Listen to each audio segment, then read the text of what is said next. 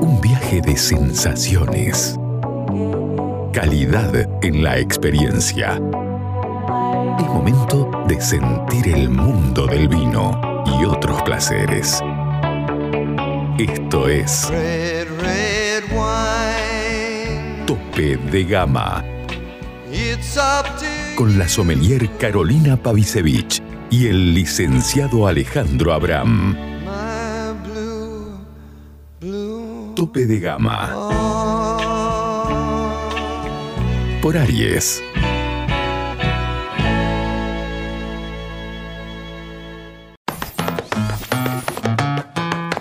¿Querés encontrar los mejores vinos de Salta a precio de bodega? Cafayate Wines. ¿Querés quesos y fiambres artesanales? Cafayate Wines. ¿Querés hacer envíos a cualquier parte del país? Cafayate Wines. ¿Querés productos regionales gourmet, escabeches y salsas deshidratadas con ingredientes autóctonos? Por supuesto, Cafayate Wines. En Caseros, esquina de Anfunes, frente a la iglesia San Francisco.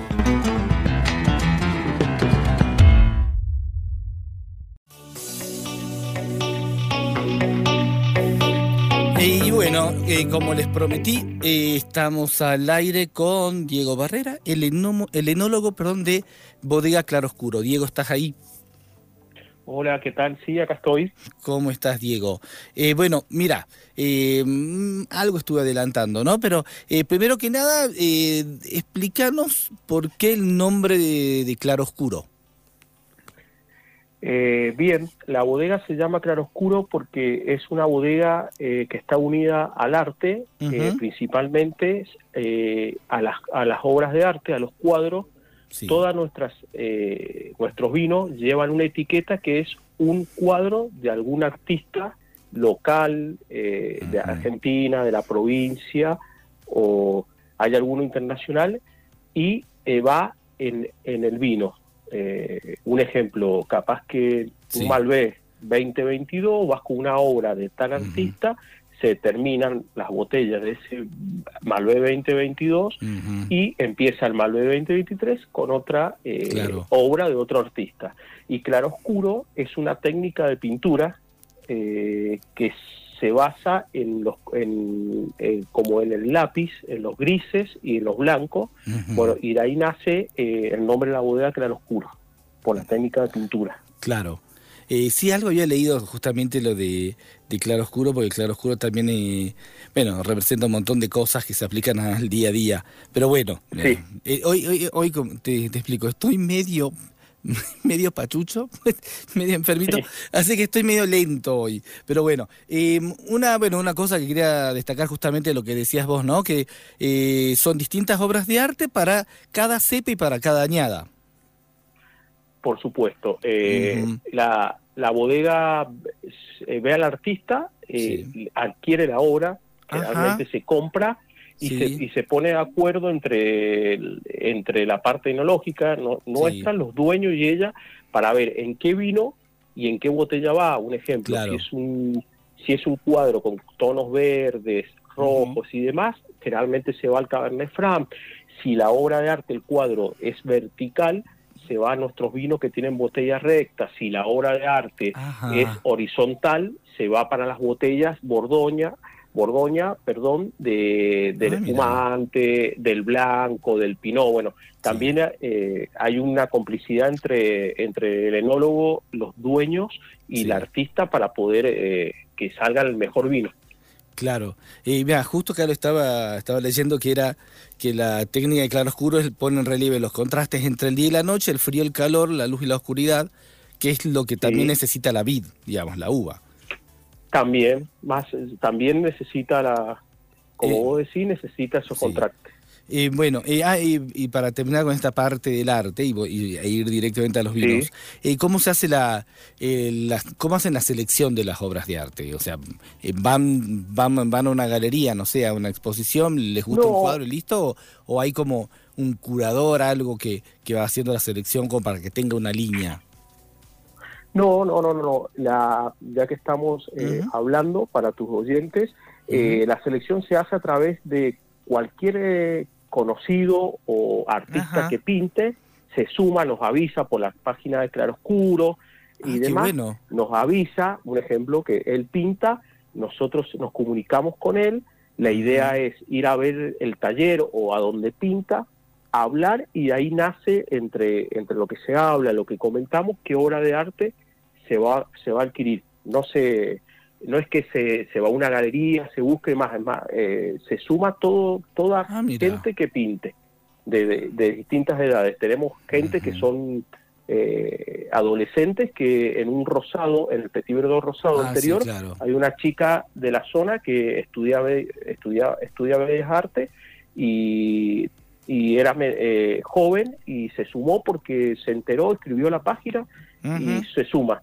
Así que es espontáneo. Así que si algún oyente Sí. es artista o Ah, conoce algún artista, lo invitamos que se sume en la página de Claroscuro inter- eh, de internet, se puede comunicar con nosotros. Ah, mirá, muy, muy, muy interesante eso. Y después vamos a volver a ese vino, al Petit Verdot rosado, que lo Bueno. probé en el Vinos y Negocios de Mendoza y me pareció Sí. una originalidad importante, además de un vino hermoso. Pero bueno, eh, vamos a los vinos. Primero, eh, ¿dónde están ubicados los viñedos de Claroscuro? Bueno, Claroscuro, eh, estamos, eh, la bodega físicamente está en el Valle de Uco, eh, en Mendoza, eso sería casi el- en, en el centro de Mendoza, en el Valle de Uco, Sí. en, en el departamento de Tunuyán Ajá. y en el distrito de Vistaflores. Ah, Eh, ok. bueno, Vistaflores muy conocida Sí. en la zona, donde hay grandes bodegas, estamos muy cerquita, un ejemplo de Piedra Negra, Ah, de Clo- Clos de los Siete, Claro, sí. eh, de Bain, Casa de Uco, estamos ahí metidos donde están las grandes eh, bodegas y en el tema de viñedo tenemos un viñedo, son todos viñedos propios, tenemos uno en Vistaflores, donde está la bodega, donde tenemos Sí. generalmente los, ahí están los tintos, tenemos eh, eh, Pinot, tenemos el Petit Verdot, tenemos Cabernet Franc y Malbec. Y después nos hemos ido con la idea de, de crecer y de, de- de tener vinos de, de- de lugares, o sea, vinos de, de distintas zonas. El- tenemos un viñedo muy pequeño en Gualtallarí, Tupungato, Ajá. que es una, una zona muy importante del Valle de Uco. Sí. Tenemos otro viñedo chiquito eh, de Malbec, el de Gualtallarí también es Malbec, en Altamira, que Ajá. es otra zona top Sí, del sí, Valle sí. de Uco. Eh, y tenemos un viñedo nuevo que hemos adquirido en el Cepillo, que es una zona nueva de, de- del Valle de Uco, que es una zona muy fría, da mucha calidad porque tiene es muy fría, al ser muy fría, eh, hay mucha, por ahí hiela mucho y hay baja producción. Y Ajá. bueno, y la parte de, lo- de los vinos blancos Sí. la tenemos en un lugar cerquita de Vistaflor que se llama el Agua Amarga. Eh, ahí se dan grandes blancos. El Agua Amarga, para que se ubique el oyente, está más o menos donde está el Portillo, Sala, ente- eh, Bodega sí. Azul. Ok. Ahí estamos. Así que tenemos disperso en- adentro del Valle Uco, estamos en las zonas, Sí, para mí, que son las más importantes. Sí, sí, claro. Paraje, a ver, a mí se me ocurren como referentes, ¿no? Eh, Gualtallarí, obviamente el enemigo, sí, se ocurre Sí, como referente. Eh, paraje Altamira se me ocurre Alto a las Hormigas. Sí, o paraje- Zucardi. Claro, o Zucardi también, claro. Eh, y el cepillo, lo que pasa es que yo me confundo con Pampa el cepillo, pero bueno, no importa. Tampoco Sí, nos- es lo mismo. Ah, bueno, Pampa el cepillo. Pampa el cepillo, me acuerdo de los de Latarico, creo, por ejemplo, que están por ahí, pero bueno. Sí, ellos son, somos vecinos de ellos ahora. Ah, mira. Ah, qué bien. Qué, qué buenos terrores, la verdad. Bueno, eh, eh, ustedes, a ver, eh, ¿a qué altura están ustedes más o menos? Mira, la bodega estamos a 1050 metros a nivel del mar. Sí. Y, Eh, y los viñedos, más, más o menos. bueno, Gualtallarí es una zona alta, 1400 metros de altura. Sí. Eh, es una zona alta donde te da vinos con mucho mucha potencia, mucho color, mucha estructura Claro. por la altura. Después Sí. bajamos, como te digo, al agua amarga que está cerquita, ya está a 1100 metros. Ah. Seguimos bajando desde el norte hacia el sur de Mendoza, Vistaflores 1050, pasamos a Altamira, que está a mil metros, Sí. y después por último, que es más al sur Ajá. del Valle de Uco, Sí. casi, casi limitando más o menos para que entienda el oyente con San Rafael, que Ah, es Pampa ok. del Cepillo, Sí, eh, Pampa, a ver, casi limitando, están a casi a 100 kilómetros de distancia, pero para que se ubique hacia el sur. Y Pampa del Cepillo está también ahí tocándolo entre los 900 y 1000, 1000 metros de altura. Eh, ¿Cuántas hectáreas tienen en total, digamos, plantadas? Y hoy en día, con todos los viñedos nuevos, tenemos alrededor de 35 hectáreas. Ah, muy bien. Eh, bueno, a ver, ¿cuáles son las variedades que manejan en la, en la bodega? Nosotros tenemos eh, dos líneas, una línea joven que denominamos, donde tenemos un vino blanco, que es un blend de Sí. blancas, que se llama Blanca de Uco, que es un chardonnay, Sí. Sauvignon Blanc, Semillón. Después tenemos el rosado que te gustó, que es de Petit Verdot. Sí. Después tenemos un Malbec joven, un blend joven, que es un blend de tintas, que se llama Tintas de Uco, Malbec, Cabernet Franc, Petit Verdot, Sí. un una línea Cabernet Franc y ya saltamos a, a los vinos eh, de guarda, como le digo yo, que es un gran Pinot Sí. por un leve paso de barrica, un gran Malbec, que el gran Malbec lo que tiene que es un blend de las distintas fincas, como te dije, Ah, tiene parte parte de Vistaflores, parte de Gualtallarí Sí. y, y parte de Altamira y después tenemos un vino que yo- un gran reserva que también tiene gran parte son las tres lo- las tres zonas puestas en, en botellas juntas la diferencia que tiene con el Gran Malbec que Sí. el Gran Malbec está 12 meses en barrica y el Gran Reserva está 18 meses en barrica. Eh, ¿Cómo es el tema de la madera? ¿Qué madera usan? ¿De qué uso también? Eh, Mirá. tostados y ese, todo ese tema. Nosotros usamos, yo uso, la bodega es una bodega muy nueva, muy Ajá. joven. Eh, empezamos a hacer vinos en pequeña escala para probar en el 2015, 2016. Ya la parte física la bodega empezamos a construir en el 2018 Ujú. y bueno, ya ahora estamos terminando el proyecto con un restaurante para recibir el turista y demás. Entonces, eh, hemos todavía nos- hemos ido probando de a poco, porque hacer nueva para empezar, y usamos barricas de primer uso y Ajá. segundo uso, todo roble francés. Sí. Eh, usamos en, en, lo- en estos vinos Gran Reserva, usamos barricas francés de segundo uso en el Ajá. Gran Pinot, para que no sea tan invasiva, porque el Pinot es muy sensible a la madera. Sí, claro. Y después en, en los vinos joven eh, me gusta jugar en el Cabernet, en el Blend, me gusta jugar con duelas de Ajá. madera Ah, y con algo de ma- madera, madera alternativa que son chip también. Ahí sí puedo usar un poquito de roble francés, roble americano y voy ensayando y vamos probando y si gusta van entrando en, el- en los cortes. Pero jugamos con, me gusta jugar con, con distintas maderas. Ah, mira. Eh, bueno, ahí te voy a preguntar específicamente por ese vino que te dije yo. Cuando yo estaba en, en el Vinos y Negocios Mendoza, lo conocí, creo, a través de este vino, que es el rosado de Petit Verdot. ¿Cómo nace la idea de hacer un rosado de Petit Verdot? Porque creo que no he visto ningún otro.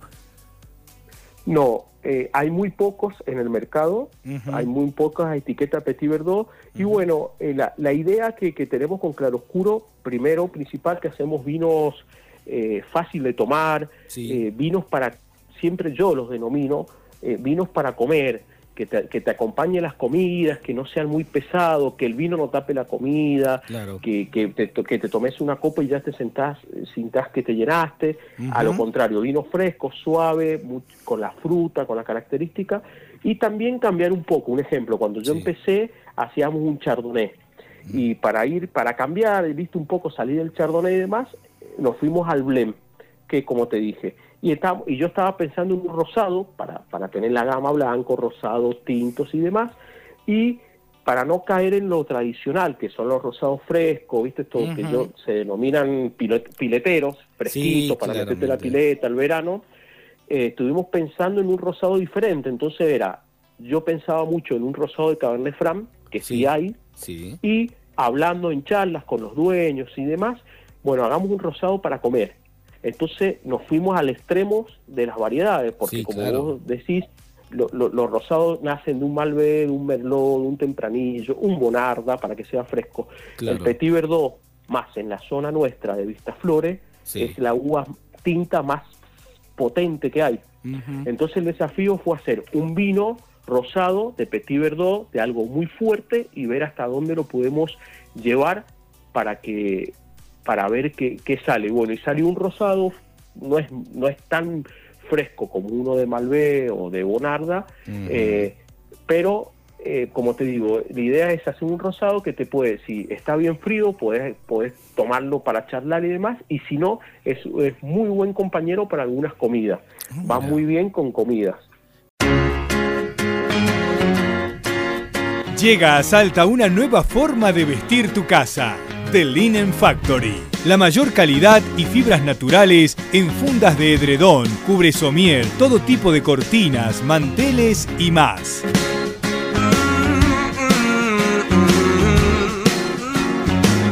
The Linen Factory. Te esperamos en General Güemes 292 o envíanos WhatsApp al 3875 841268 o al 3874 570269. The Linen Factory. Y por ejemplo, cuando vos decidís hacer ¿no? este rosado de Petit Verdot, o lo deciden hacer, eh, ¿cuáles son las cosas en las que tenés que tener mucho cuidado para que, para que salga bien? O sea, ¿en qué tenés que fijarte pensando que es un Petit Verdot y como decís vos no es un Syrah, por ejemplo, que un Syrah hay algún rosado de Syrah Claro. también? Eh, ¿Cuáles son las cosas en las que tenés que tener un especial cuidado para que salga bien ese, este rosado? Y bueno, eh, como, como te decías, como yo ya sé de entrada que es una variedad muy fuerte, que tiene mucha potencia, tengo que trabajarla lo, lo más, eh, no intervenir tanto, porque si te pasas un poquito, extraes muchas cosas. Principalmente, primero, lo importante es la cosecha. Es el punto de cosecha para que sea fresco, eh, tenga buena acidez y demás. Entonces se, se va trabajando en el viñedo eh, días antes, o sea, cuando ya vamos viendo que va la que empiezan a, a- a las blancas a madurar y demás, ya vamos viendo cómo está el punto Sí. y la acidez del- de la uva. Bueno, eso es algo fundamental, pues, más en, un- en una, una variedad potente. Si te pasas Sí. unos días, se nota mucho. Bueno, una vez que, que se cosecha, está el punto óptimo de cosecha, Sí. generalmente se cosecha un poquito más verde que una variedad tradicional por la potencia. Claro. Bueno, y el tratamiento, el tratamiento lo- en las fermentaciones y en la elaboración es intervenir lo menos posible. En este caso, el primero que hice, el primer, la primer año que hice, que fue hace dos años atrás, eh, fermenté a cierta temperatura, una temperatura fría para que se haga fresco Sí. y me gustó, pero no tanto. Entonces ya la segunda fermentación se hizo mucho más fría, Ajá. ya esta, esta que está saliendo más fría, y bueno, a fermentar más frío, eh, obtenés vino más fresco y demás, y también eh, se jugó mucho con las levaduras, con las levaduras que usamos. Ajá. Fui ensayando con distintas levaduras para que me, me dé un perfil eh, más fresco. Un ejemplo, ese rosado yo lo hago fermentar con levaduras de vino blanco, para que Ah, me aporte un poco un poco de frescura y aromas del blanco. Entonces, bueno, vos vas ahí trabajando, vas ensayando y vas, vas viendo los logros, de a poquito Sí. lo vamos llevando. Eh, mira, es muy interesante. Usas las levaduras seleccionadas, claramente. digamos. Sí, nosotros, yo uso levaduras seleccionadas, eh, me gustan las indígenas, pero ¿qué, qué, para mí, ¿qué me pasa a mí en los viñedos de claroscuro, en esa zona? Sí, Viste que la, la levadura seleccionada, para que entiendan, sí. eh, eh, es una levadura que se selecciona de un viñedo, se, se saca y se usa. Y tener la levadura típica de la uva, que es la, la levadura indígena, que está presente en cada variedad. Sí. Es muy buena usarla porque te representa esa variedad de ese lugar.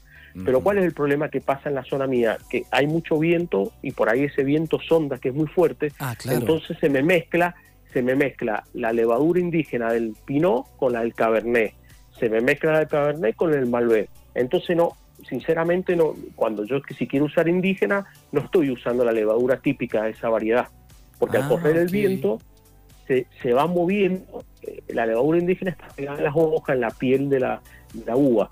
Entonces se me va moviendo. Entonces, sinceramente, para mí no, no, no, no tengo lo que quiero. Entonces, ¿qué hago? Para no andar eh, eh, imaginándome o viendo Sí, si sí. es o no, elimino la levadura indígena cuando llegue la uva a la bodega Claro. y busco una levadura seleccionada que me da la oportunidad de elegir una levadura con las características que a mí me gustan. Un ejemplo, Sí. yo en Claro Oscuro uso mucha levadura de viñedos de Nueva Zelanda.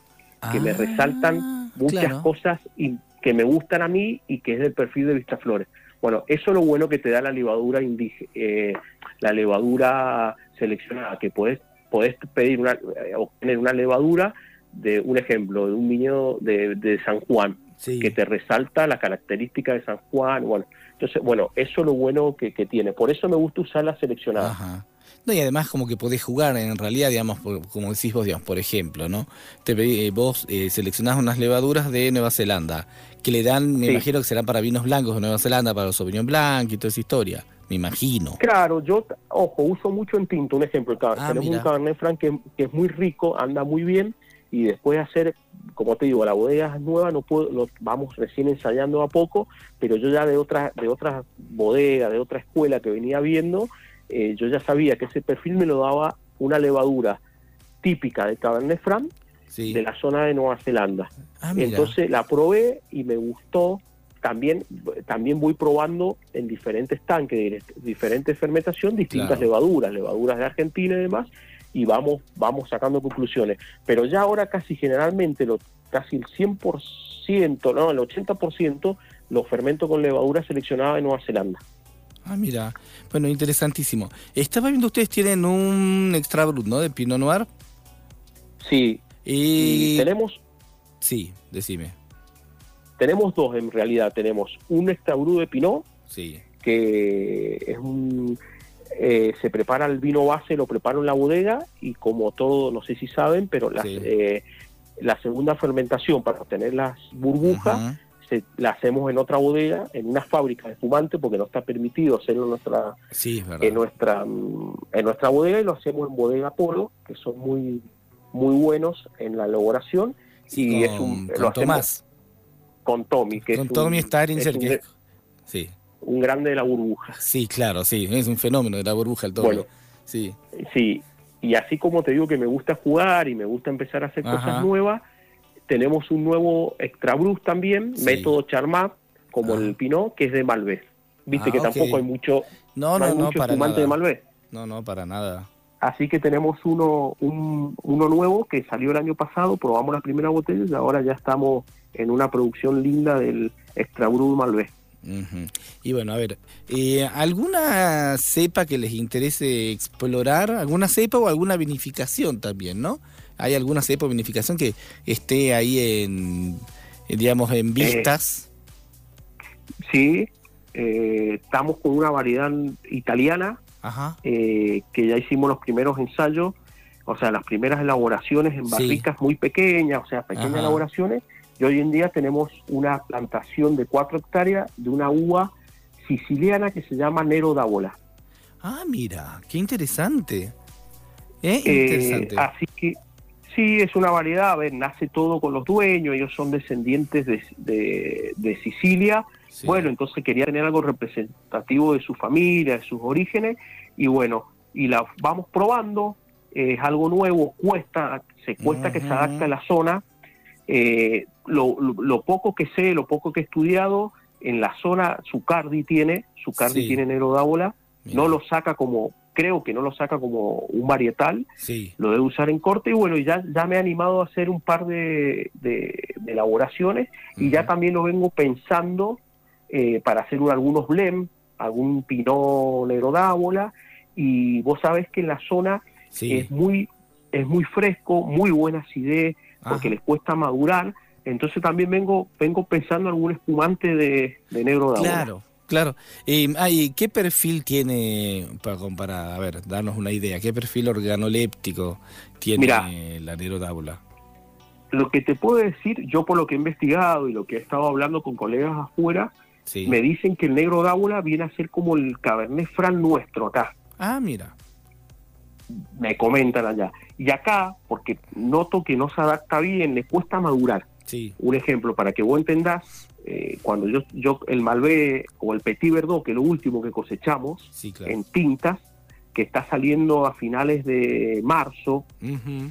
al principio de abril, sale con un pH de 3.7, 3.8, bien maduro, bien, Sí. y en esa época el negro dábola tiene 3.3 de pH, le cuesta Ah, mucho madurar. claro. Entonces, por esa frescura que tiene además, es un vino muy suave, Sí. muy, muy ácido, muy fresco, pero cuando va a la boca tiene una estructura increíble. Tiene, es, Ah, es como, tu- mira, te, te puedo decir para mí que es como un pinot Sí.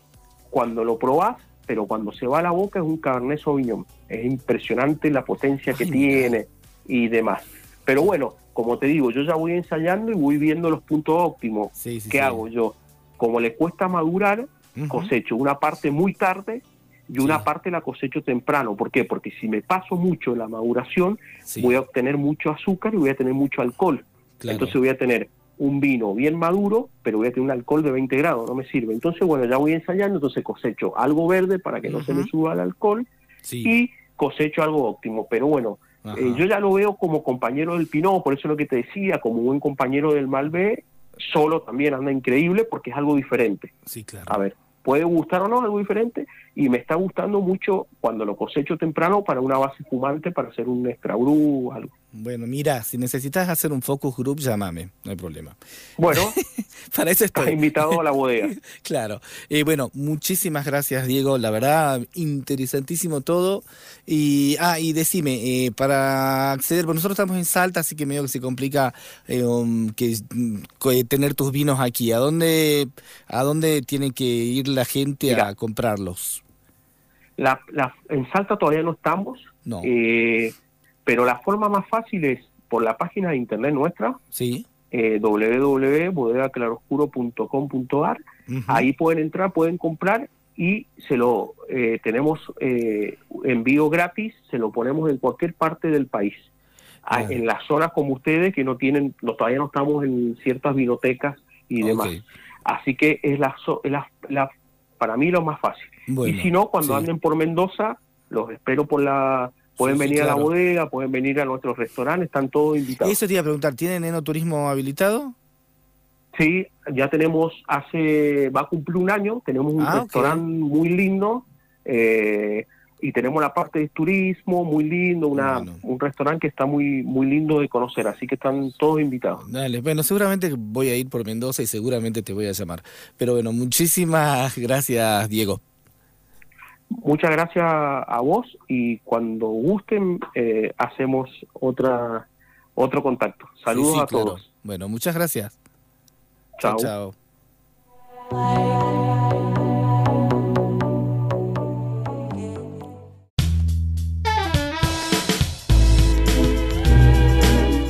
Seguinos en nuestras redes sociales, Instagram y Twitter, arroba tope de gama salta.